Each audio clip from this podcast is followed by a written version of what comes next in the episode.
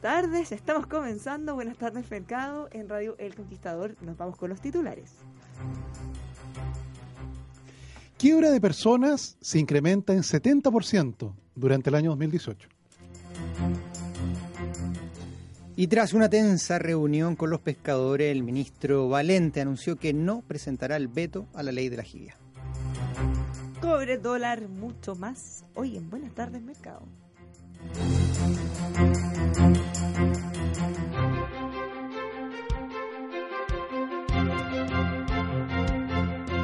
El análisis económico es presentado por Carlos Herrera, Máster en Acero y más, y Casa Puente Art and Wine, Hotel Boutique, Cerro Alegre Valparaíso, casapuente.cl.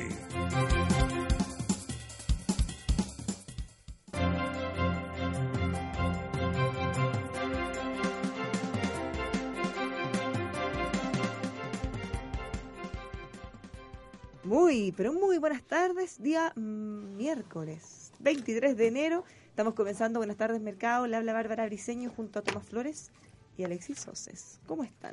Bienvenidos. Día miércoles, mitad de la semana. Hay gente más contenta que otra, por ejemplo. ¿Cómo quién? Como los pescadores artesanales. Hasta Viva Chile gritaban al salir de la reunión con el ministro Valente. Y en la contracara, Los industriales se retiraron indignados. indignados. ¿Qué hacemos? Tú sabes que en esa sala de reunión, me trajo recuerdo, yo me acuerdo una, en una oportunidad, en esa sala de reunión tomaron de rehén al jefe de gabinete del ministro. ¿Cómo? No, pues es muy rudo, este es un mundo muy rudo. Yo estaba fuera de la reunión, pues sí, yo no, no, no, para eso hay un subsecretario de pesca que se encarga de esos líos. Pero de repente me llaman y me dicen, oye, está secuestrado el jefe de gabinete del ministro. Pero mira, fíjate, Alexis, en la foto esa es la sala de reunión del Ministerio de Economía, tiene unas puertas de vidrio con una manilla en la cual un pescador artesanal pescó una hasta la bandera y la atravesó y por tanto no se podía abrir la puerta. Entonces todos los que estaban dentro de la reunión eran rehenes de... No. ¿Sí? Ah, la vi, mira, aquí ¿Te está. fijas? No, no, sí fueron... Hoy, pero ¿cómo? No, no, se fue bien rudo. Y qué miedo los que estaban adentro, ¿o no? No, mira, estaba tranquilo el chico, estaba, estaba tranquilo. Secuestrado duró muy, muy pocos minutos. Ya, es que es evidente que no le iban a hacer nada. O sea, no, no, no, no, yo le dije, mira, arreglemos esto por la buena, porque si es por la mala también podemos por la mala. Pero, bien, pero, pero- pero claro, por la mala voy a llamar carabineros, voy a romper la puerta y se van a ir presos. Claro, pero pensando en este joven raptado, No, claro, ahí imagínate que claramente él no corría ningún peligro. lo- no, no, la posibilidad de que lo cocinen como un, como un jurel era, era baja. Afortunadamente. Pero, pero claro, es un mundo en que el uso de la violencia no es... ¿Está muy normalizado? Está muy normalizado. Barricadas, eh, piedra, eh, no, es muy normalizado. ¿Qué es lo que va a venir? No, pero si esto es lo que va a venir los próximos días. Depende, porque... No, los industriales, a- eso es lo que van a hacer. Ah, ya, o sea, de todos los lados, dices tú. No, porque eh, A ver, efectivamente... ¿qué pasó? ¿Qué pasó? Contextualicemos. En esta reunión, a ver, hay un, hay un proyecto de ley que ya está a punto de ser ley, en realidad, Sí, que prohíbe la que era una pesca con- moción, originalmente era una moción. No es un proyecto de ley ni de la presidenta Bachelet ni del presidente Piñera. Ya está listo para ser casi promulgado. Sí, ¿no? claro. Bueno, entonces, eh, ¿y qué es lo que hace este proyecto? o Este esta proyecto de ley hace que la manera como la pesca industrial captura la jibia, que es con pesca de arrastre, queda prohibida. queda prohibida. O Y sea, los deja fuera. los deja lo fuera. que es como un regalo, es como ganarse el loto. Es como que es- ayer hubieran jugado el loto los pescadores artesanales porque le abre un mercado, le saca la competencia. Es lo que saca la competencia. Así es. Entonces, en esta reunión iban a haber acercamientos porque en un principio el gobierno había anunciado que estaba evaluando un veto, o un veto auditivo, porque hay varios tipos, formalidades de cómo Mm. se puede hacer, cosa que la reunión de hoy fue descartada prácticamente. Yo escuché al ministro Valente, les explicó que llegaron a la conclusión de que hay, se le pueden hacer mejoras a la ley actual y así no es necesario vetarla. Se fueron indignados los industriales, Sí, salieron claro. cantando Viva Chile los artesanales. los artesanales. Entonces, eh, es una situación bien complicada porque yo creo que la posibilidad de que con un nuevo proyecto de ley se puede echar pie atrás en esta materia, yo creo que es muy cuesta arriba. Y el conflicto persiste, ¿te fijas? Porque evidentemente esas, esas personas que se retiraban indignadas lo hacen porque pierden su, su forma de ganarse la vida. ¿Te fijas? Son, tra- No- son tripulantes. No que se habían eh, pensado, ah, no, porque la parte de cerco habíamos quedado, o sea, la alternativa que tienen, que podrían usar, no les permite consumo humano porque se mueren. Claro, el- el- efectivamente el- la pesca de cerco, tal como el nombre lo indica, aprieta la jibia y efectivamente la deja no apta para consumo humano. Y por tanto solo podría usarla para hacer harina para consumo animal. que tiene un valor mucho más bajo que la jibia vendida para consumo humano. Entonces, no, mira, mira, a lo menos, mira, el ministro Valente salió sin que le tiraran un huevo o un pescado. ¿Te fijas que, que cosas no descartables? Claro, peor es que te tire un erizo. Pues, eso ya es más terrible. Pero, pero sí, es un sector muy reímos, complicado. Pero en realidad no es gracioso. No, porque, te, te repito, esto pasa en todas las pesquerías. Hay cada vez menos pescados y cada vez más pescadores. Y por tanto no hay política pública que pueda lograr eh, una solución óptima para esta asignación de recursos. Oye, ¿y ¿qué crees tú, Tomás, que va a pasar después de esto? Porque el gobierno Los tenía- pescadores industriales se van a movilizar. Pero incluso los industriales dijeron que ni siquiera el veto les servía a ellos. No, pues, Ni siquiera. claro. Entonces va, va a haber una movilización por los industriales. Pero, ¿cómo podrían arreglarlo? ¿De qué forma? no, tendría que presentar un proyecto de ley que restituyese eh, la posi- el arte. eh, Pero eso, Pero eso es- significa que los artesanales se van a no, arreglar claro, otra vez. no, sí, por eso este, Sí, pero, pero es peor tan porque complicado. ¿qué posibilidad ven ustedes que pudiera ser aprobada una ley que restituya? Esto es cero, por no decir prácticamente cero. Porque dado el quórum dado el que, quórum que que tenemos. tuvo la otra, la que ahora se va a promulgar, claro, es muy, no, sí, por eso te digo que esto O sea, es una cosa muy imagínate ahí complicada. además el Congreso, los congresistas se arriesgarían a que le vayan a tirar los pescados a ellos, además. Y nadie quiere legislar cosas tan impopulares. Sí, eso, eso es algo que, que quizás se ha tergiversado, porque efectivamente uno piensa que este conflicto, al venir a hablar con el ministro, al marchar a la moneda, es una moción por parte del gobierno o una propuesta del gobierno, y no, al contrario, sale desde la Cámara, eh, pero mm, yo no he visto, por lo menos en entrevista, a aquellos que están, que están promoviendo o los que impulsaron la iniciativa, que era Víctor Torres y Daniel Núñez, ¿no? Yo no sé si no lo he visto en entrevistas o comentando No. cuáles son los alcances finales. No, sí, ¿qué van a decir? Está tan bien redactada la Le ley. que lograron no- pasar un gol al Ejecutivo. No, Ahora, esto viene hace mierda. años. Del, cuatro años se Cuatro la años. tramitación. Lo presentaron en el año 2016, si no recuerdo mal. Oye, está, está difícil el conflicto, ¿no? Pareciera no haber solución, porque no hay que dejar contento a, a los dos, muy difícil que lo dejes contento. No, imposible. ¿Cómo lo soluciona? Yo creo que más allá de pensar en dejar a uno contento o no, hay que ver qué es lo más sostenible, qué es lo más razonable, ya sea para el país en su conjunto, para la misma especie. Porque, es claro, si es por lo fácil, decimos, oye, vayan todos, saquen todo lo que quieran nomás. po". Claro, y que Pero se acabe es- recursos en dos temporadas. Sí, pues, pero, Sí. pero eso es súper irresponsable Sí. y sería muy irresponsable que alguna autoridad avalara eso. Así es. Ahora, los pescadores artesanales quedaron muy contentos, dijeron, ojo, que este es un pequeño triunfo, nos quedan todavía muchas batallas, la más grande de todas es la ley de pesca, van por ella. Así es. Y un sector muy complicado. No, no, no envidio estar en los zapatos de, de la autoridad en este momento. No para nada, porque esto está bien lejos de terminar. Sí, se, de se hecho, va de vacaciones el presidente, ¿no? Es, parece. Creo que ahora... De hecho, va- vi de dentro de las fotos que hay en la prensa, vi la foto de Ignacio, del subsecretario de Economía, pero al otro lado del vidrio, mirando como de lejos la reunión. Atrás sin golpe. Sí, sí, sí. No, yo, yo, bueno, yo hice lo mismo en su momento. Tenéis que hacerlas por streaming, entonces, Tomás. Las próximas, ¿eh? Cuando vuelva Desde a la pieza del lado, o sea, ni siquiera Santiago. Sí, es que no, no puedo permitir la violencia como un medio y mucho menos estamos en, en esta instancia de diálogo, tiene que ser civilizado. ¿Te acuerdas tú, Bárbara, que, que frente al Congreso quemaron un voto una vez? ¿Los pescadores artesanales? No, no, no, sí, te- eh, es otra cosa. Entonces, claro, esto te obliga a interactuar mucho desde el Ministerio de Economía con el Ministerio de Interior, porque aquí ya te enfrentas a una alteración del orden público significativo. Ujú.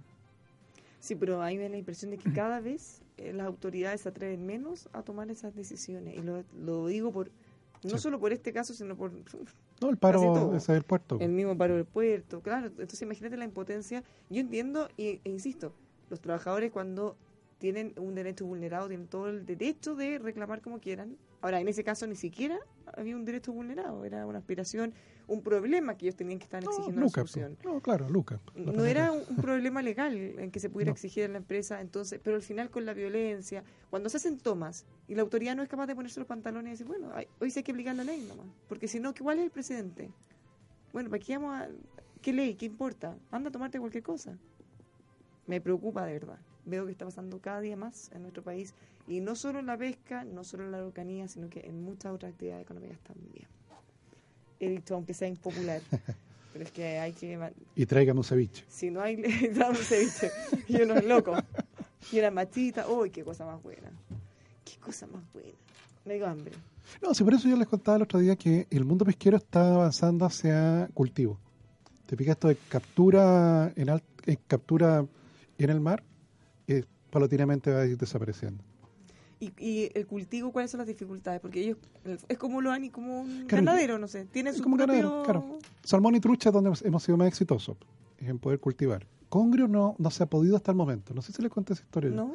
En el caso de Congrio, eh, la Corfo ha apoyado desde hace un tiempo un piloto para tratar de cultivar, crear congrios en cautiverio. Y tú sabes que no ha sido posible.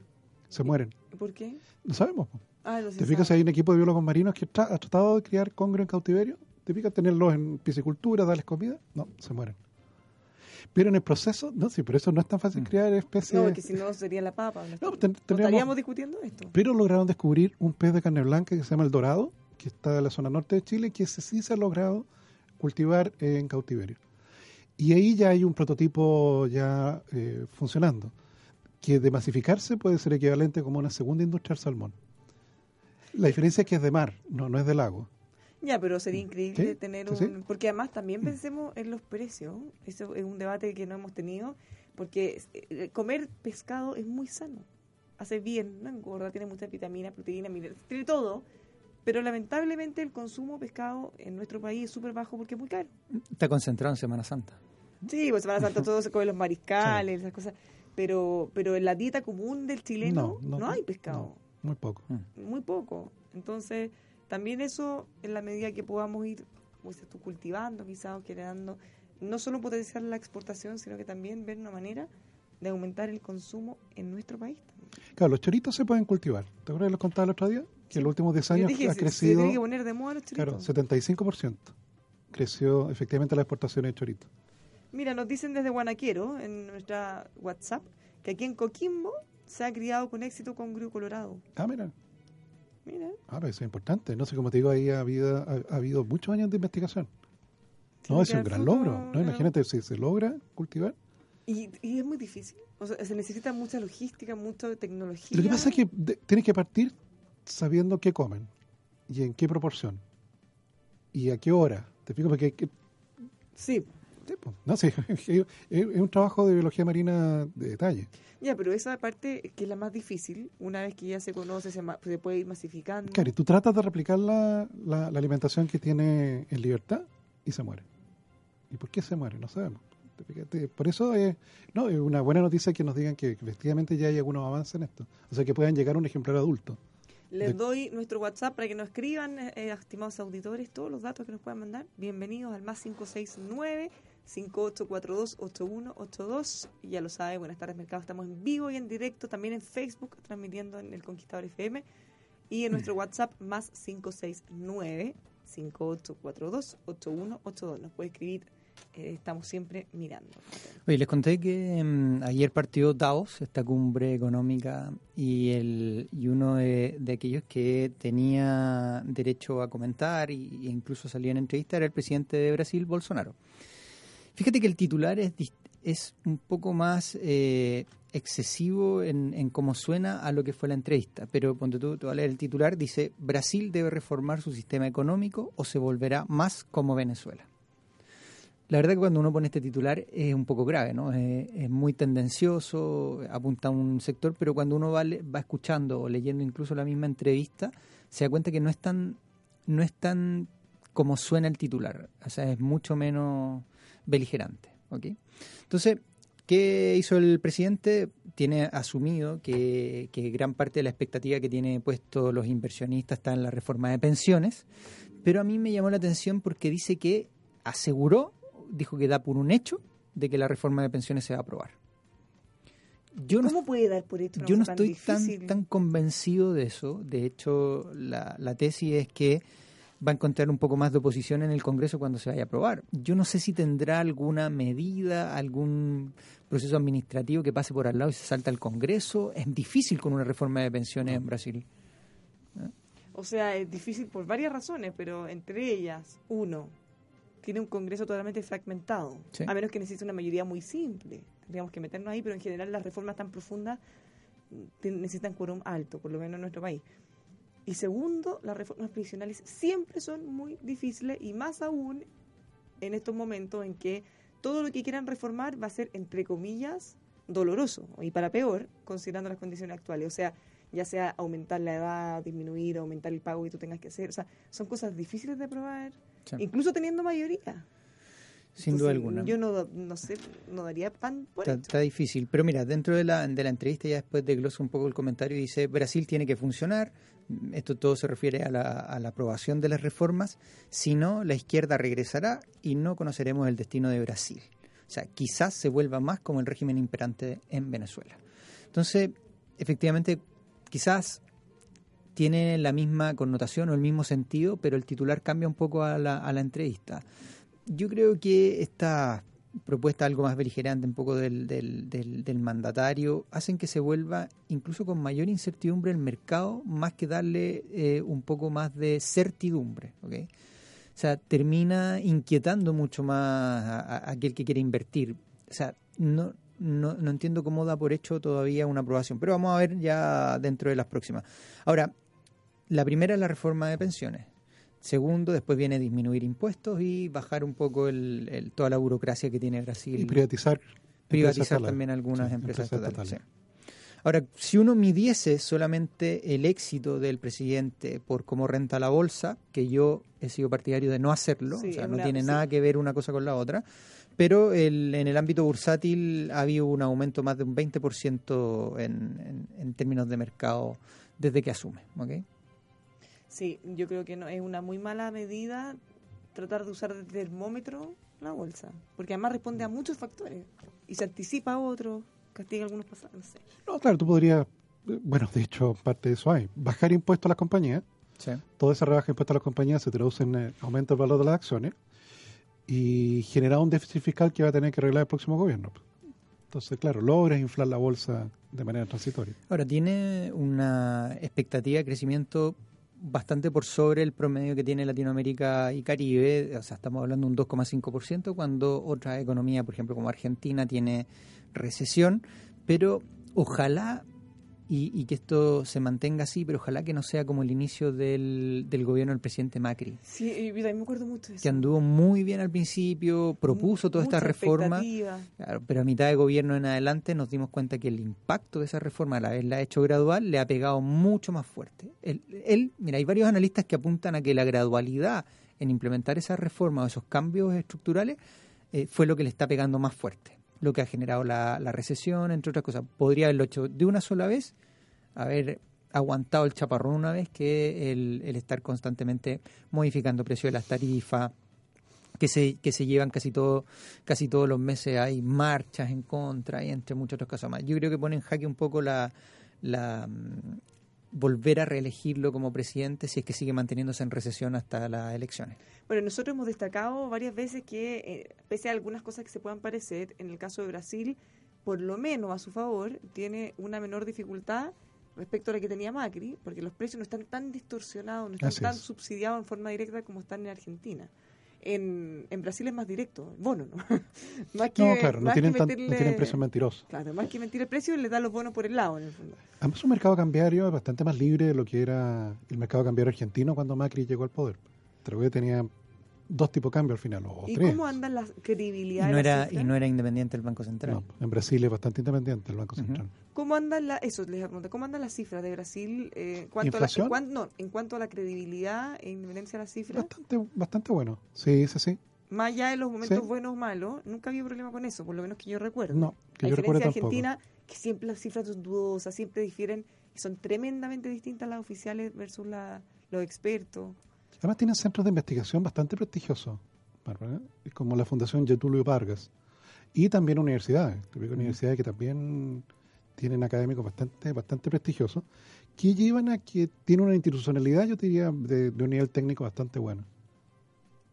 Ya, o sea, por lo menos, por lo, porque creo que cuando ya se echa a perder eso, ya como que se empieza a pudrir todo. No, claro. No, sí, tal como, mira, aquí estoy viendo la inflación de Brasil. En este momento la inflación brasileña está, en, la acumulada en 12 meses, en 3,8%, ¿Mm? que está un poquito por debajo de la meta que tienen ellos. Que yo- Y, está, y la tasa, de hecho, la tasa política monetaria está por sobre la. la Claro, inflación. seis y medio. Sí. Si el problema está en el desempleo, Bárbara, en este momento en Brasil la tasa de desempleo es 11,6%. Eso, si no recuerdo mal, era como 13 millones de brasileños sin trabajo. más o menos. Oye, en- no sé si, bueno, con esta cumbre en Davos que los medios no le han dado mucha relevancia, pero ¿sabes quién ha sido protagonista en general? Países latinoamericanos. Brasil, por ejemplo, con lo que te comenté ahora, y por primera vez en 25 años Cuba está en la cumbre en Davos. Cuba. ¿Mm? Oye, quiero hacer un paréntesis, porque ya que estamos hablando de esto, eh, se ganó un premio, un emprendimiento chileno, que se llama Triciclos, ¿Ok? ya, eh, que es como el equivalente al Oscar en economía, se lo ganaron ellos. Y, y cuál es la gracia de esta empresa? Que en el fondo lo digo porque en general siempre destacamos cosas malas, problemas, pero cuando destacamos por algo bueno también hay que hay que destacarlo, felicitarlo. Así que felicitaciones a Triciclos y Gonzalo Muñoz. ¿Cuál es el emprendimiento? el emprendimiento es que ellos encuentran una forma de reciclar, han creado toda una cadena de reciclaje. Este es un premio por economía circular. Entonces, desde cambiar todos los hábitos, generar las conductas, poner puntos limpios con múltiples, eh, ¿cómo se podría decir? Divisiones o separaciones de todos los productos. Y eso ellos, eh, al hacerlo tan masivo, han logrado generar industrias de reciclaje en productos que tradicionalmente Mm. se dejaban nomás, y se perdían. Finalmente hay una costumbre ahí, porque, por ejemplo, tú en tu casa reciclas, separas la basura. Está difícil, ¿no? ¿Tú, Tomás, lo haces? Es una cosa de, de cultura que cuesta. Yo, yo he partido, Las botellas sí. yo he partido porque Sí, efectivamente te da la municipalidad sí, un tengo una basurero distinto. Sí. Ponte tú, y he, y, he partido con el papel, cartón y, vidrio, ¿ah? pero lo demás no me no tengo la costumbre de separar toda la basura como lo hacen los, los- aquellos que tienen mucha más sofisticación, pero de a poco ha ido creciendo esto, por ejemplo, un punto limpio está ahí en, en Lo Barnechea, también hay uno en, en, no sé si otras comunas tendrán también puntos limpios, han avanzado en eso, porque yo creo que eso es una de las partes fundamentales para que uno empiece a tomar el hábito. Sí, yo creo que es un trabajo de largo plazo, en la que probablemente nuestros hijos van a reciclar más que nosotros y sus hijos mucho más todavía.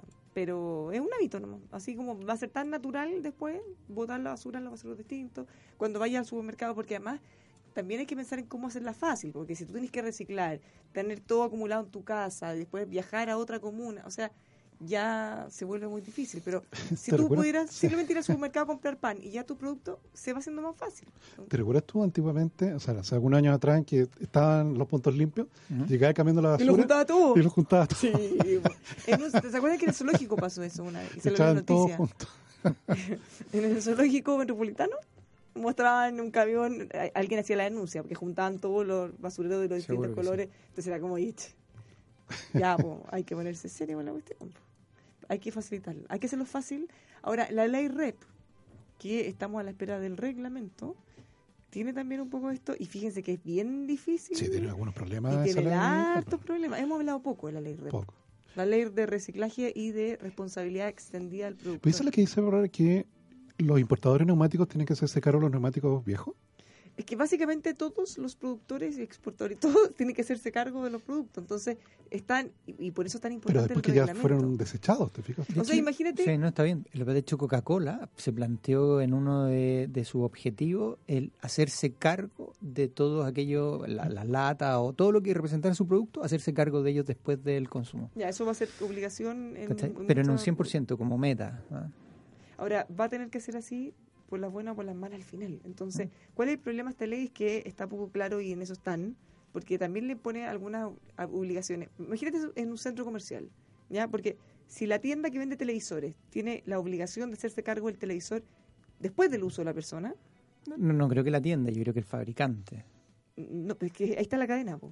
porque por ejemplo el centro comercial, que es donde están las tiendas, claro, ellos podrían decir nosotros no tenemos nada que ver, bueno, pero las tiendas están ahí. Entonces ahí está todo entrabado en cómo lo van a hacer. Van a tener que dar un espacio físico. ¿Cómo lo hacen para que la gente, por ejemplo, que va a comprar un refrigerador, les lleve su refrigerador antiguo? ¿Cómo No, tú le vas a pedir a día, una hoy persona que lo lleve? día, si no me equivoco, Almacenes París está con un descuento. Si, por ejemplo, tú compras Sí, un po. televisor, 50% y tú le pasas el antiguo Sí, a ellos porque, y ellos por- se porque encargan. eso está en esta línea, que Sí. cómo generar el incentivo para que la gente te traiga su producto Claro, antiguo. si no, no hay, no hay cómo. No, no Porque como- ¿cómo, cómo tú generas... a ver, Habrá más, obviamente hay problemas logísticos. No es lo mismo llevar un televisor o un, no sé, un segador de pelo, qué sé yo, que llevar un refrigerador. po.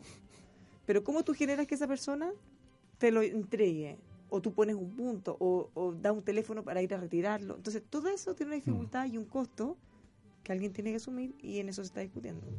Pero claro, por ejemplo, está en París, está, está tratando de hacerlo desde el, lado, desde el punto de vista del incentivo. He visto con ropa también. Yo me acuerdo haber visto algunas promociones Claro, que tú llevas tus la zapatillas ropa. viejas o tu jeans Sí, te viejo, cambian también. y te dan descuento. Claro, porque en cosas así grandes, lavador y cosas así, yo creo que Joaquín es que termina recogiéndola. Es Con que, ese eh, programa que tiene de los sí, po, cachureos. Sí, po, pero es, es difícil. Es muy difícil. Porque además sí. piensa que, por ejemplo, eh, no sé, pues cuando pensamos en un patio de comida en un centro comercial, aceite. Claro, ¿qué se hace con el aceite? Porque Son cosas que uno no piensa tradicionalmente. Pero no es que ellos tomen el aceite de freír las papas fritas y los boten por, el- No. por la No, pues, cañería bueno, del... No, pues, entonces... ¿qué se hace Modifican el auto y se lo ponen al auto. Yo conocí a una persona que lo hizo hace mucho ¿en tiempo. serio? Sí, po. Era mi mentor en ahorro. Ah, toda la basura, toda la bandeja, todas las cajitas. Papá, ¿por qué el auto tiene este olor? ¿Por qué huele a papas fritas el auto, papá? ¿Estuviste comiendo papas fritas? Imagínate de pescado, aceite de freír y no me pescado. invitaste. Para que vean, pues, ¿viste? Y no me invitaste, va a estar a decir, papá, qué egoísta. Bueno, pero esto nos muestra que hay que hacerse cargo, pero también tiene que ser de una forma razonable, estudiado, y tampoco mojar la escoba. No, claro, después va a salir más cara la vaina que el sable. po. Sí, porque ¿cómo se arregla? No, y además, ¿quién se hace cargo? Como decía Alexi, el que produce, el que vende. Eh, Entonces, la ley se establece en todas esas responsabilidades con distinto grado. po. Mm. Incluso estaban viendo, por ejemplo, en los lugares donde se emplazan estas empresas, que hay que dar un espacio.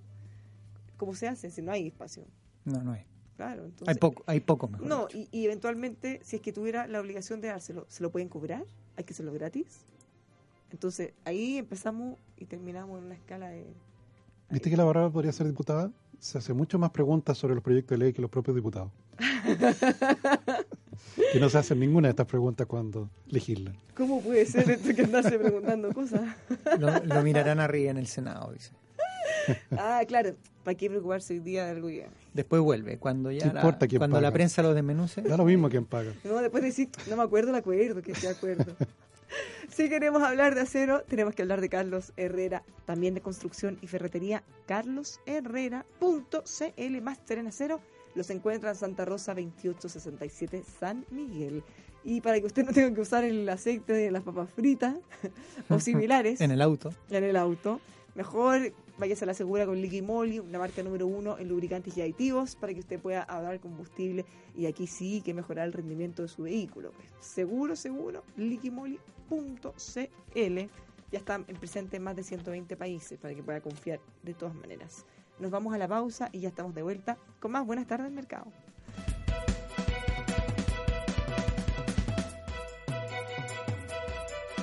Hola Luchito, ¿cómo vamos con el avance de la obra? Vamos, jefe, nos quedamos cortos de chumbre, volcanita, plancha OSB. Y más mala pata, se nos echó a perder la soldadora. Cache, hasta que llueve. Ya, súbete a la camioneta y vamos al molde aquí cerca y compramos en esta cuestión grande todo, po. No, pues jefe, ahí tienen muy re mal. Hay que andar persiguiendo a los vendedores, hacer cola, no asesoran nada y uno pierde tiempo, jefe. Vamos a Carlos Herrera, mil veces mejor. Carlos Herrera, pero si venden puro acero. Está loco, nada que ver. Todo este material de chumbe, volcanita, plancha OSB, martillo, alicate, hasta los guantes los compramos en Carlos Herrera. En 15 minutos compramos todo. Nos atendió un compadre todo el rato, nos asesoró, nos cargaron la camioneta para decirle que nos ayudaron a ubicar bien y ahorramos cualquier plata. Es lo mejor. Hasta un café a uno le dan mientras carga.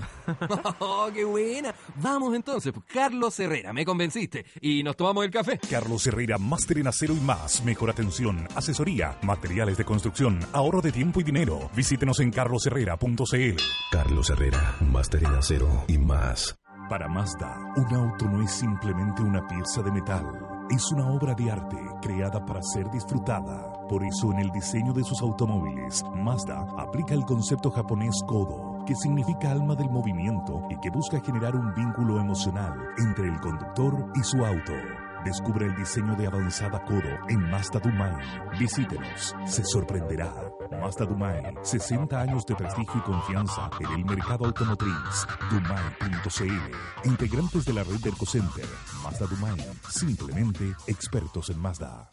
Conozca los variados modelos de lentes ópticos que trae desde Italia Óptica Santa Lucía. Si necesita un armazón elegante, de moda, incluso para realizar deportes, tiene un amplio surtido de armazones de primera calidad y excelente garantía. Óptica Santa Lucía posee la tecnología para entregarle sus lentes ópticos desde una hora, siendo atendido por un personal de primerísima calidad y mucha experiencia. Son seis décadas al cuidado de su vista. Conozca el nuevo multifocal de rápida adaptación, teniendo un solo lente para la visión de lejos intermedia y cerca. Agustinas 802, esquina San Antonio. Óptica Santa Lucía. Solari y Compañía Limitada. Ingrese a la página web ópticasantalucía.cl. Mira más allá de lo que ves con los telescopios, prismáticos y microscopios que Óptica Santa Lucía tiene para ti. Amor, acuérdate que tenemos que hacerle cambio de aceite al auto. Ay, mi amor, podría hacerlo tú. Yo estoy con poco tiempo. Uy, yo no entiendo mucho. Y capaz que no quede bien. No te preocupes, elige lo mejor. Liqui Moly, la marca preferida por los automovilistas alemanes. Consulta la página liquimoly.cl y te vas al buscador de aceite que te indica el aceite preciso para nuestra joyita. Vas al lubricentro de Don Pepe o al taller de Don Víctor y le pides el que elegiste. Si no lo tiene, lo encargas a Liqui Moly y se lo llevas. Amor, qué buena idea. A mis amigas les encantará este dato. Liquimoli, aditivos y lubricantes alemanes, una marca líder presente en más de 120 países. Conoce más en liquimoli.cl. Música libre. Somos la única alternativa de música ambiental comercial que no paga derechos de autor, porque estos ya se cancelaron a sus creadores. Música libre reggaetón.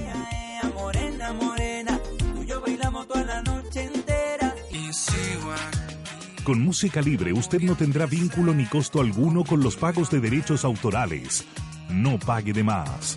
Contáctenos en musicalibre.cl o al 22 580 2010. Dones Beats. Trattoria Eccolo con las auténticas preparaciones de la nonna y la toscana, pioneros en el barrio Italia. Está de aniversario. Te queremos agradecer tu preferencia en estos 20 años con una espectacular promoción. 30% de descuento para todos nuestros clientes pagando en efectivo. Ya lo sabes, la Trattoria de Chile celebra con su fiel clientela. Te esperamos en Avenida Condel 621, Barrio Italia, Providencia. Reservas al 222 2220 98. Casa Puente Hotel Boutique Art and Wine. Hermoso hotel donde el arte y la decoración te sorprenderá gratamente, desde su recepción hasta sus habitaciones, con original creación artística por reconocidos virtuosos de la escultura y pintura. Casa Puente Hotel Boutique, ideal para el descanso, donde la calidad y personalización de su atención hace la diferencia. Perfecto para disfrutar de la ciudad, sus pasajes y miradores. Pasaje San Agustín 552 Cerro Alegre Valparaíso, con privilegiado estacionamiento para sus huéspedes. Reservas más 569 7649 8006 y en info arroba casapuente.cl. Más información en la web casapuente.cl.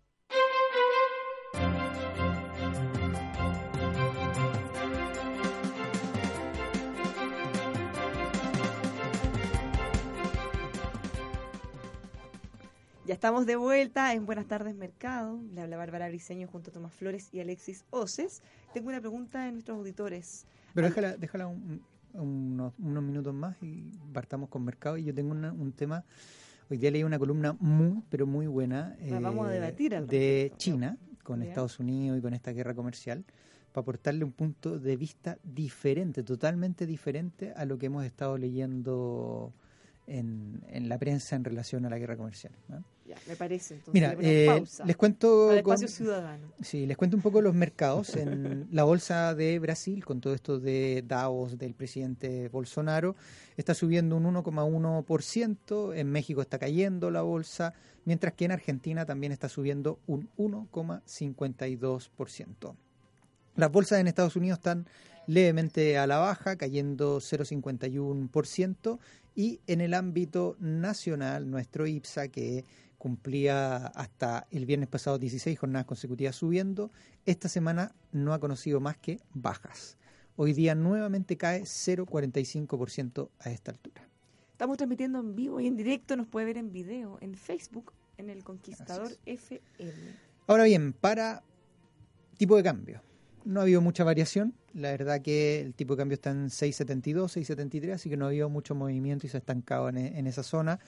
Mucho a la espera de que la próxima semana se van a llevar a cabo las dos reuniones de bancos centrales, tanto la de Chile como la de Estados Unidos, así que están más puestas las expectativas en esa semana. Y creo que la próxima semana vamos a tener mucha mayor volatilidad que la que hemos visto durante esta. Y en commodities, Tomás, Precio del cobre que ayer cerró en 2.69 en este momento 2.66, 3, centavos a la baja. Igual que el petróleo, que ayer cerró en 61 dólares y medio, en este momento 60 dólares el, el petróleo Brent. Así que afectado igual que las bolsas. Igual que las bolsas, sí, algo más de caída. Oye, ya nos estamos acostumbrando a precios más bajos del cobre. ¿eh? No me está gustando esto. No, pero... ¿A quién le eh, echamos la culpa? Tranquila, A tranquila. ver, ¿a quién le echamos la culpa? Tranquila, tranquila, porque hay varias cosas que uno tiene que comentar. Primero, los inventarios en la bolsa de Shanghái están en los niveles más bajos en los últimos años. ¿ok?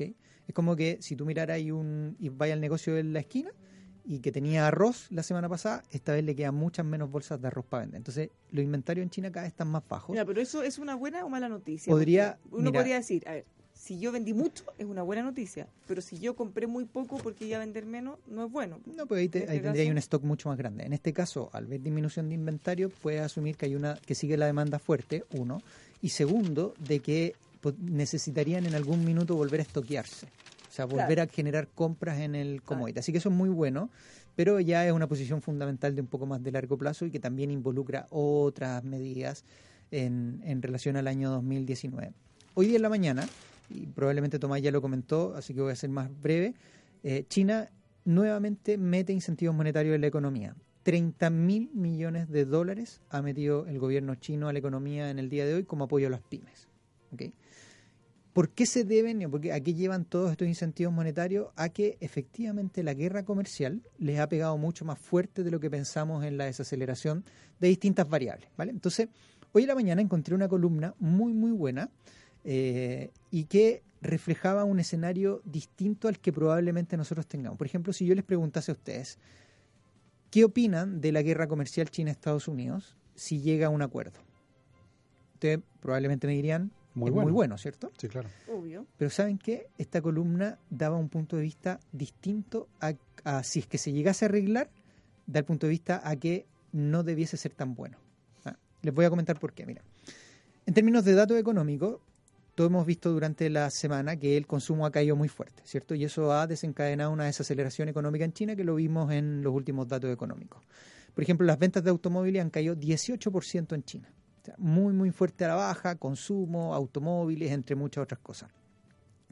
Si ustedes se van a esta interacción entre tanto el gobierno china y Estados Unidos en disminuir ese déficit, y ahí se centra la columna, ¿te acuerdas que hablamos en la semana de que China había propuesto que ese déficit que mantiene con Estados Unidos, tratar de reducirlo a cero hacia el 2024? Que uno diría, es fenomenal, ¿cierto? Eh, pero se traduce en que China tiene que sí o sí importar más que Estados Unidos. ¿Ok? Para que llegue a cero. O igualarlo. Eso, si uno lo tira en números, significa que tiene que importar tres veces más de lo que está importando hoy día.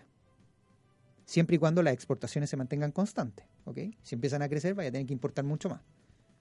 ¿Vale? O sea, es como, por ejemplo, Bárbara, si eh, yo, tú eres Estados Unidos, yo soy China, tú me compras a mí 100, pero yo te compro a ti 20. Se genera un déficit, ¿cierto? ¿Ah? Y eso Yo- es lo que le molestaba a Eso es lo que presidente molesta. Trump. Dice, como yo les compro 100 y ellos me compran 20. Exacto. ¿Qué que esto? 100 y esto. 100, Entonces, mínimo. nosotros dos vamos a acordar y yo, Yo quiero que me compren como más, gobierno sí. chino, exacto, yo te digo, ya Bárbara, al 2024 yo te voy a comprar los mismos 100 que tú me compras a mí. ¿Tú qué me dices? Fenomenal, ¿cierto? Sí. Vaya a reducir el déficit, vaya a llegar a cero. Se generan varios problemas. El primer problema es que la cantidad de plata es muchísima. O sea, tendrías que llegar a más o menos, serían 500 mil millones, más o menos, Tomás, más o menos, son entre Sí. 40 y 45 mil millones por mes. O sea, 500 mil millones en nuevas compras en importaciones. Primero, ya, uno podría decir, sabes que esto es monto. Pero después te- me empezarías a preguntar tú, ya, ¿pero qué me vaya a comprar, Alexi? Sí. O sea, Porque para te- llegar a los 100, Porque además tengo que asegurarme de que puede producir eso. ¿Y con Exacto. qué ingresos va a pagar eso? ¿Con quién? Entonces, este, él planteaba... Me, me voy a prestar, pedir prestado a mí misma. No, pero mira, mira lo que planteaba Te era muy, era muy interesante. Primero, desde el punto de vista político. En China nosotros todos sabemos que es un gobierno autoritario. ¿vale? Por lo tanto, un presidente que se vaya en contra de las medidas que se han propuesto no es que se vaya para la casa, sino que se va a la cárcel, en el mejor de los casos, ¿cierto? Entonces, habla que los líderes en China no van a ser contrarios a estas políticas. Y como hoy día están viendo una desaceleración en China, lo que probablemente presiona a estos líderes es tratar de llegar a un acuerdo para que esa ace- desaceleración se frene. Pero al parecer, todas estas medidas, todos estos, todos estos puntos de seguir comprando van a ser transitorios a medida que buscan, a medida que buscan alguna manera, alguna viabilidad de reducirlo por otro lado. Pero supongamos que se concentran en mayor importación al 2024. ¿da? Entonces, imagínate que ese déficit dentro de los productos, ¿qué crees tú que es lo que más eh, compra China en importación? Soya compra bastante, ¿no? Soya. Los americanos. Pero si tú te vas a decir, eh, dentro de los productos que China le compra a Estados Unidos son muy poquititos, porque China compra varios otros a otras economías. Entonces, una tesis que Entre plantea ellos él, Chile. entre ellos Chile. Entonces, una tesis que plantea es decir, ¿sabes qué? Todo lo que yo le voy a comprar a Estados Unidos voy a tener que dejar de comprárselo al resto. Ah, no, a ver, momentito. A ver, ay, ay, ay. No, no, ya no me gustó Ya, nada. porque, de hecho, estaba pensando. pero, porque, eh, déjame que es que tenemos que ir lento porque es, es difícil esto, Ok, ¿eh? ok. para que todos entendamos. Yo entiendo el incentivo que eh, tengo yo de que tú me compres más, ¿cierto? Porque igualemos. Ya. Pero en el caso tuyo, si yo- dado que yo ya te compro 100, ah, tú podrías, tu incentivo quizás sería mantener que yo te siga comprando los tuyos y tú me vas a comprar más. Pero no es que tú vas a necesitar todo eso extra. Entonces, como tú dices, vamos a tener que decir, bueno, entonces, Digo, lo que le si- compramos, ya, en vez de comprarle vino a Chile, lo voy a comprar a Estados Unidos. En vez de Cobre. co- cobre, eh, no sé qué. Pero si no tienen los gringos No, no, cobre. bueno, cobre pero- no, pero, pero vino sí, po. a pero ver. sí. Aquí voy al desglose de los productos. Entonces, A ver, la ¿no nos primera, con el vino? la primera premisa es efectivamente que si yo te voy- yo voy a en este afán de reducir este déficit, yo voy a obligarme a comprarte más, yo voy a tener que dejar de comprarle al de al lado. Sí, es que Sí va sí. a tomar tres veces más vino. Eh, pues sí, pues que no, no- no- esa cuestión no se genera de un día para otro. Claro. Entonces, fíjate que dentro de los montos y dentro de los productos que podrían tener un mayor impacto, vienen qué es petróleo. Petróleo. 160 mil millones son los que importa. Por lo tanto, a lo mejor Estados Unidos dice, a ver, usted le compra petróleo a África, le está comprando a Rusia, no, venga y me compra a mí. Total, los precios Uy, pues sí. internacionales del petróleo son uno solo, y el hora- comprarle a, a Rusia, el comprarle a África o comprarle a Estados Unidos, A esta altura, China ya es casi dueña de PDVSA en Venezuela. Mm. Entonces, en vez de comprarse ese mismo, casi va a tener que comprarle a Venezuela, o sea, a uno, Estados Unidos. uno eso, China le compra muy poco a Estados Unidos petróleo, entonces a lo mejor ahí- dicen, ahí ¿sabes un qué? espacio gigante. Cómpreme más petróleo. ¿Cuánto tenemos? 160 mil millones que me puede comprar. Claro, porque además, eso, como si tú, el precio es estandarizado, un commodity, commodity, y la calidad y todo eso, claramente Estados Unidos está igual o mejor incluso que en otros países. Bien. Segundo producto, productos industriales en general, eh, agrícolas. Ahora ahí, ahí está empezando a trasladar el déficit comercial para los otros países. Exacto. Sí, porque Y ahí se presenta un no tremendo problema. más, o sea, no necesitan Porque va a tener que comprar el petróleo. que le falta, po, si no es capaz de reemplazar completo. No. O sea, los otros ofertantes son los que se van a Sí, quedar con el petróleo en la... Acá estaba con el, oye, el cartel del mal debe estar corriendo en círculo. eh, esto. eh, entonces es un punto es un punto fundamental. Segundo punto, productos agrícolas. Eh, China a Estados Unidos le compra 20 mil millones en productos agrícolas. ¿Ok? China consume cuatro veces más a esos niveles. Por lo tanto, podría decir Donald Trump, Chile. venga y cómpreme más productos agrícolas a mí. Nosotros también le vendemos Ok. harto productos Sí. agrícolas, ¿no? Así es. Eh, y ahí tiene Ah, más. ya, ya no me está gustando esta Bien. conversación. Y después viene, por ejemplo, no sé, de mm, aeronaves, maquine- maquinaria, frutas, vehículos eléctricos, entre mil otras cosas No, que son toda más la Unión Europea. ¿ok? Toda la Unión Claro. Europea completa. Entonces, tú decís, ¿sabes qué? No es un mal punto pensar de que efectivamente esto es una, es una propuesta de buenas intenciones, pero llevarlo a cabo va a ser muy difícil.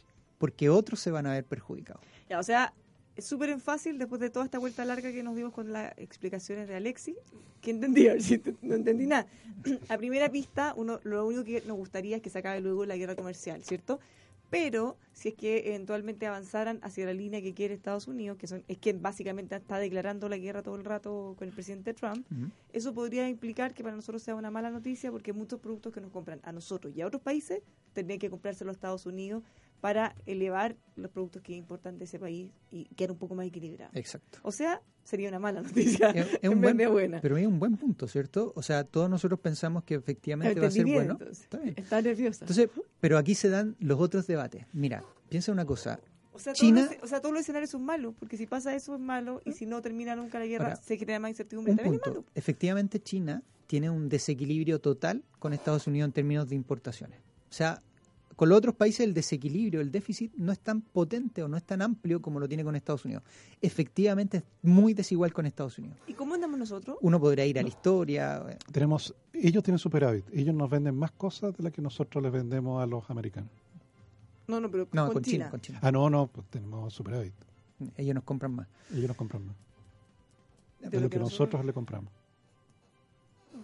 ¿Vale? Entonces, Es que cobre, Bárbara, cobre. no eh, tenía, sí, y entre otros. cobre más que los celulares y toda esa ropa y cosas que traemos de Y Chile. AliExpress y todas esas cosas, ¿no? No suman tanto. Tú estás cobre. pensando en AliExpress, ¿no? No. Ya, pero el punto, mira, es uno, Es muy desigual, para ir cerrando la idea. Segundo, y que yo creo que es el más importante, nosotros estamos en otro continente, China piensa totalmente distinto, es autoritario, todo. Pregunta que se van a hacer. ¿China realmente quiere tener una dependencia de- con Estados Unidos? Porque esto significaría dejar de comprarle a todos los demás y comprarle a Estados Unidos. ¿Querrá tener esa dependencia con Estados Unidos? O sea, Yo particularmente yo no creo que no. Yo no querría. Yo creo que no. Siempre es mejor diversificar y cualquier conflicto que tú tengas con un país que no te genere el impacto tan grande. Ya, entonces yo le daría una segunda vuelta a esto y mira, hay que ver la solución, hay que ver, pero ya de primera de primera impresión el reducirlo a cero ese déficit mm, traería ciertas consecuencias a otros países. Ojalá que se centren más y que todo sea que Estados Unidos quiera vender, como está produciendo más petróleo, que le diga ya China, Sí, venga que y todo el compre petróleo y Concentrémonos en petróleo. Nosotros, por lo menos. No, pero ahí, te, claro, podrías joderte algunos países, por ejemplo, no sé, eh, Venezuela. Brasil, Colombia, Venezuela, Canadá, entre algunos otros, Ecuador. Hoy en Venezuela está Escoba. Hoy día está lleno de protestas contra el gobierno de Maduro. Van cuatro, fallecidos, vi. No, terrible lo que está viviendo. Ayer quemaron en la noche una estatua del expresidente Hugo Chávez, lo que por supuesto enciende más los ánimos. Así que es terrible lo que está pasando. Ojalá se pueda llegar a una salida rápida y salga Maduro, que tenga un poco de amor por su pueblo. Bien, ¿se entendió lo que trajo hoy día? Está buena la nota, ¿no? Sí, está, está sí. interesante el punto No, de es que vista. me dejaste como, me golpeaste. Porque ya le estamos prendiendo velita al acuerdo y ya como que no sé si queremos. A no ser que China diga, ¿sabes qué? Ya, la política de dos hijos no. Tengan cinco hijos, tengan todos los hijos que quieran, porque eso ya asegura mayor consumo, mayor demanda en mucho tiempo más. Pero Sí, ahora, ¿dónde meterían a todos esos miles Sí, ¿cuál- de no, chinos extra? No sí, sé. ¿Cuál es el problema? Que ellos, la población está envejeciendo mucho. Entonces, por eso el liberar esta política de un hijo a dos eh, le ha jugado a favor, pero han tenido que inventar aplicaciones para que los jóvenes se conozcan. Pues. Si no, no están teniendo hijos, no se están conociendo, entonces hicieron un Tinder para China. Ahora, ese es un problema, fenómeno mundial, porque cada vez la gente está teniendo menos hijos. Sí. Pero en el caso de, de China se agrava porque la- con la política de un solo hijo por familia se privilegia al hombre. Sí, pues. Entonces hay muchos más hombres que mujeres. Bueno, Japón están haciendo procesos para atraer inmigrantes, porque definitivamente la población está envejeciendo muchísimo y necesitamos jóvenes. No me acuerdo, bueno, esto de- es una cuestión, un dato freak, paréntesis. Pero en Islandia parece que había una cantidad de hombres que no se quería casar, entonces había una, una ¿Como la un casa tratar de incentivar a que eh, tú te quisieras ir para Islandia para que te pudieses casar, porque las niñas no se podían casar y querían hacerlo y los hombres no estaban ni ahí. Y lo otro que también pasa que, en, por ejemplo, en Paraguay, eh, tú te has dado cuenta que la población de mujeres es mucho mayor a que las, a- Ah, que sí, las de hombres. Sí, claro. Y eso es porque mandaron a todos la guerra de los de los tres países ahí, los mandaron a todos los hombres, mataron una cantidad tremenda Sí, claro. y quedó un, un- un- vamos, Un a ponerlo, vamos a ponerlo en tema económico, un superávit de mujeres. ¿ah? Sí. Oye, no quiero que terminemos el programa sin abordar eh, tu titular, Tomás, porque sorprende la cifra de personas que se declaran en quiebra. Sí. Uno simple vista podría pensar o tratar de o malinterpretar esa cifra. Por otro lado, los expertos dicen, bueno, no es que ahora esté quebrando mucha más gente, es que ahora conocen la herramienta Sí. que les permite declararse en quiebra y tener ahí un proceso mucho más ordenado. Efectivamente, Bárbara. En la reforma que se hizo en el primer gobierno del presidente Piñera, eh, yo reformé la parte de quiebra de personas, perdón, de quiebra de empresa, haciéndola más rápida, menos costosa, pero se agregó una cosa que era una innovación en términos de permitir la quiebra de personas naturales, cosa que no existía antes. Eso lo lideró Josefina Montenegro. Exactamente. Entonces, eh, bueno, la, la superintendencia o la agencia a cargo de ello estaba antes en el Ministerio de Justicia, ahora depende del Ministerio de Economía. Porque antes se miraba desde el punto de vista como que era un juicio, bueno, por cierto que lo es, ¿te fijas? Pero en realidad tiene que ver con un proceso económico de que un emprendimiento no resultó y efectivamente hay que cerrarlo de manera ordenada y rápida. ¿De qué se trata este? En el caso de las personas, otro Bárbara, que es auditorio. una cosa nueva, Uno puede quebrar. puedes quebrar. ¿Y qué significa ello? Si tienes efectivamente eh, un hecho catastrófico en tu cotidianidad, te fijas una enfermedad muy, muy costosa de algún familiar, pierdes tu trabajo y no vas a poder encontrarlo de nuevo. O sea, cuando te pasa algo muy grave en tu vida, Pero Estamos hablando de personas naturales. Naturales, No es que tenga que tener una empresa. no, O sea, la de cualquiera de quiebra, nosotros. la de quiebra tiene de empresa, hay para persona y para empresa. Ya, o sea, nosotros como persona natural, Podemos si declararnos tenemos- en quiebra. como dices tú, si tenemos un accidente, si nos pasa algo, si Sí, tenemos una enfermedad catastrófica. sí. y nos vamos a la ruina, Como nos debe pasar a, le debe pasar a montones de chilenos todos los días. Claro, ¿qué pasaba antes? Cuando no existía Bárbara, esa persona quedaba en mora, no pagaba las deudas, se escondía en la Dicom, informalidad, quedaba en DICOM y se escondía Y de los a- acreedores hasta que prescribieran. hasta que le quitaban la casa. Y cuando salían de nuevo o se asomaban, emprendían de nuevo o pedían crédito a nombre del cónyuge o de los hijos. Te fijas, su root queda marcado por el resto de la vida. Entonces, efectivamente, hoy día se permite que si tú tienes 12 deudas eh, en mora, esto más de 90 días sin pago, y te das cuenta que no eres capaz de enfrentar eh, las deudas que tienes, puedes tomar dos caminos. Uno, es ir a la superintendencia y pedir reorganización de tu deuda. Es decir, que la superintendencia llama a todos tus acreedores y se plantea la posibilidad de que tú puedas repactar. Ahí, va directo a la superintendencia de bancos No, o a la de quiebra. superintendencia de quiebra. Así es. Y ese es un camino. ¿te Ya, fijas? o sea, acudir a la superintendencia de quiebras, decir, ¿saben qué más? No puedo hacerme cargo de esto y te lo repactan. Lo todo. repacta. Se, se, se acuerda un- una repactación con los acreedores. Ellos son mediadores, terminan siendo como Ay- mediadores con todo Ayudan al proceso. acreedores? No, porque si efectivamente tú como banco, representante del banco, no quieres, no te pueden obligar, pues, tampoco.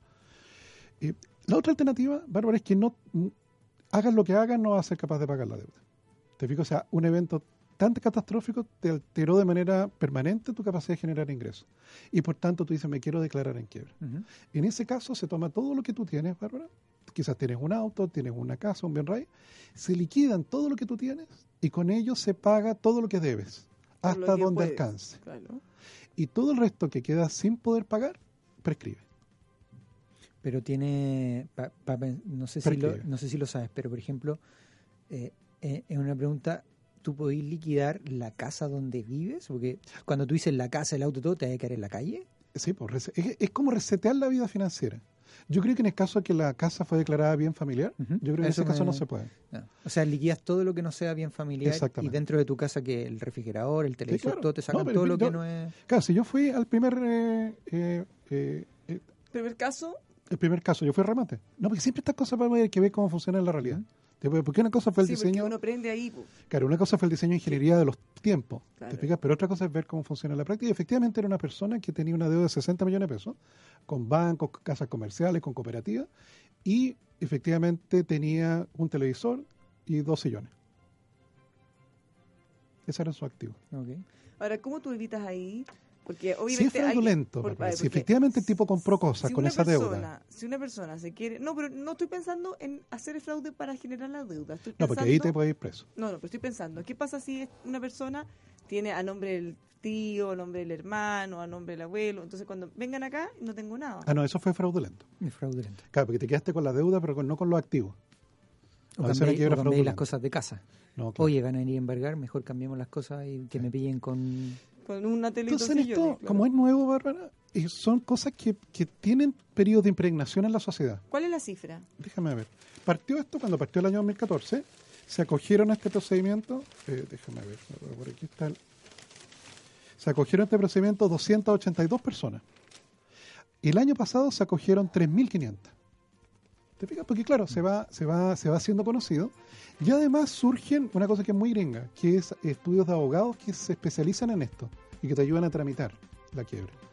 Ahora hay que entender de que esto efectivamente es apretar el botón de reseteo. Es como, hola, la ropa que tenéis puesta y partir de cero. Exactamente. Y parte ¿Cuánto tomas? nuevo. ¿3.500? 3.500 Pero personas. ¿Hay algún límite de cuántas veces uno se puede declarar en Cada, quiebra? no puede, cada cinco años, por así decirlo. O sea, no Ah, puede. cada cinco años una vez. Claro, una vez. Oye. De hecho, estuve viendo que, que ponte tú. eh, bueno, Michael Jackson tuvo quiebra personal. ¿Ah, sí? ¿Sí? Eh, Nicolas Cage tuvo quiebra personal. Porque hay gente que tú sí deben tener toda la plata del Eh, mundo. Bob Reynolds tuvo quiebra personal. Y Trump tuvo cuatro quiebras como empresario, como, Como empresario, emprendedor. Ahora me dice el auditor, ojo que, a ver, si esta información queda las BIF, que es la Superintendencia de Bancos e Instituciones Financieras, todos ellos y los bancos revisan los últimos 12 meses de la persona. Y si queda la historia como mora vencida o castigada, tienes una muerte financiera. O sea, en el fondo, si te, si te fuiste a la quiebra y te condonaron parte de esa deuda, ¿qué posibilidad hay de que después otras instituciones te vuelvan a prestar? Bueno, el, el BCI tiene un programa que lo hace, que es el programa Renace. El programa Renace, Bárbara, Tal la cual, condición renace. es que hayas quebrado. Porque aprendiste, porque aprendiste. Pues, bueno, sí, efectivamente la, la, la, la- ¿Es la tasa de éxito... fracasar alguna vez? Si no, no, No, pues si los gringos, los gringos lo ponen en el currículum, Bárbara. Eh, sí, pues yo fracasé como, como una ¿Cuántas cosa veces buena. fracasaste? Porque ahí tú ves cómo se aprendió. Sí, aquí estamos lejos en eso. Acá Claro, aquí se ve todavía como esto la quiebra fraudulenta. Eh, o que es malo, mal O que es visto, malo, muy mal sí. Es un fracaso para la persona, es un fracaso para todo. ¿Cómo vamos a hacer cosas? ¿Cómo nos vamos a atrever si no estamos dispuestos a fracasar? Oye, Tomás, estaba pensando en la cifra. Suponte tú, dentro de los deudores a nivel nacional, ¿cuántos son? Más o menos 3 millones de deudores. Más de cuatro. tres, tres y medio, ya, puede ser cuatro. En ya. DICOM. Suponte tú, cuatro, y solamente se han acogido a la ley No, de quiebra claro. 3.500 personas. No, si estamos con tasa de uso muy por debajo de lo de los Cuando Estados hicieron Unidos. eso, ¿hasta dónde podrían haber- hasta dónde pensaron ustedes que podrían llegar los, el número que se incrementen 100.000. personas que pillan la quiebra? ¿Un millón? 100.000. ¿Cien mil? Si se aplicara la tasa de uso del sistema americano, Que es mucho más antiguo, ¿Y eso tendríamos un stock de 100.000. Eh, Ahí estamos en 3.500, o sea, tenemos No, espacio no, para crecer no, no. infinito. Y, y no es el deseo, por cierto, tampoco el deseo. No, pero ojo que, insistimos, no es que más gente esté quebrando, es que Es un camino, forma un camino, un camino extremo. que les permita Sí. salir de la crisis de una manera Oye, Tomás, pero espérame, o sea, es harto. Son Sí, po. 96 mil y un poquito más que estén esperando que todavía se declaren en Sí, quiebra. claro. Bueno, nosotros le damos las noticias. eh, le queremos contar que si usted contrata de forma anticipada los servicios funerarios de María Ayuda, estará ayudando a cientos de niños de la Fundación María Ayuda. Así que contrate anticipadamente los servicios para que así pueda convertir el dolor en amor, cerrando el ciclo de la vida con sentidos. Infórmese en funerariamariaayuda.cl. Hablemos también de maravillas. Casa Puente Hotel Boutique Art and Wine, hermoso hotel en el Cerro Alegre, Valparaíso. El arte y la decoración le va a sorprender gratamente para que usted pueda disfrutar sus habitaciones con una creación artística súper original creada por reconocidos virtuosos de la pintura y escultura. Ya lo sabe, Casa Puente Hotel Boutique, ideal para descansar con un eh, lugar privilegiado, estacionamiento para sus huéspedes, tiene todo lo que necesita. Está en pasaje San Agustín 552 Cerro Alegre, Valparaíso. Haga sus reservas al más 569 7649 8006. Puede mandar un mail a info arroba casapuente.cl o más simple ingresar a casapuente.cl. Ya lo sabe, casapuente.cl. Nos vamos, que tengan una muy buena tarde. Nos encontramos mañana como siempre a las 2 en Buenas tardes Mercado. Chao.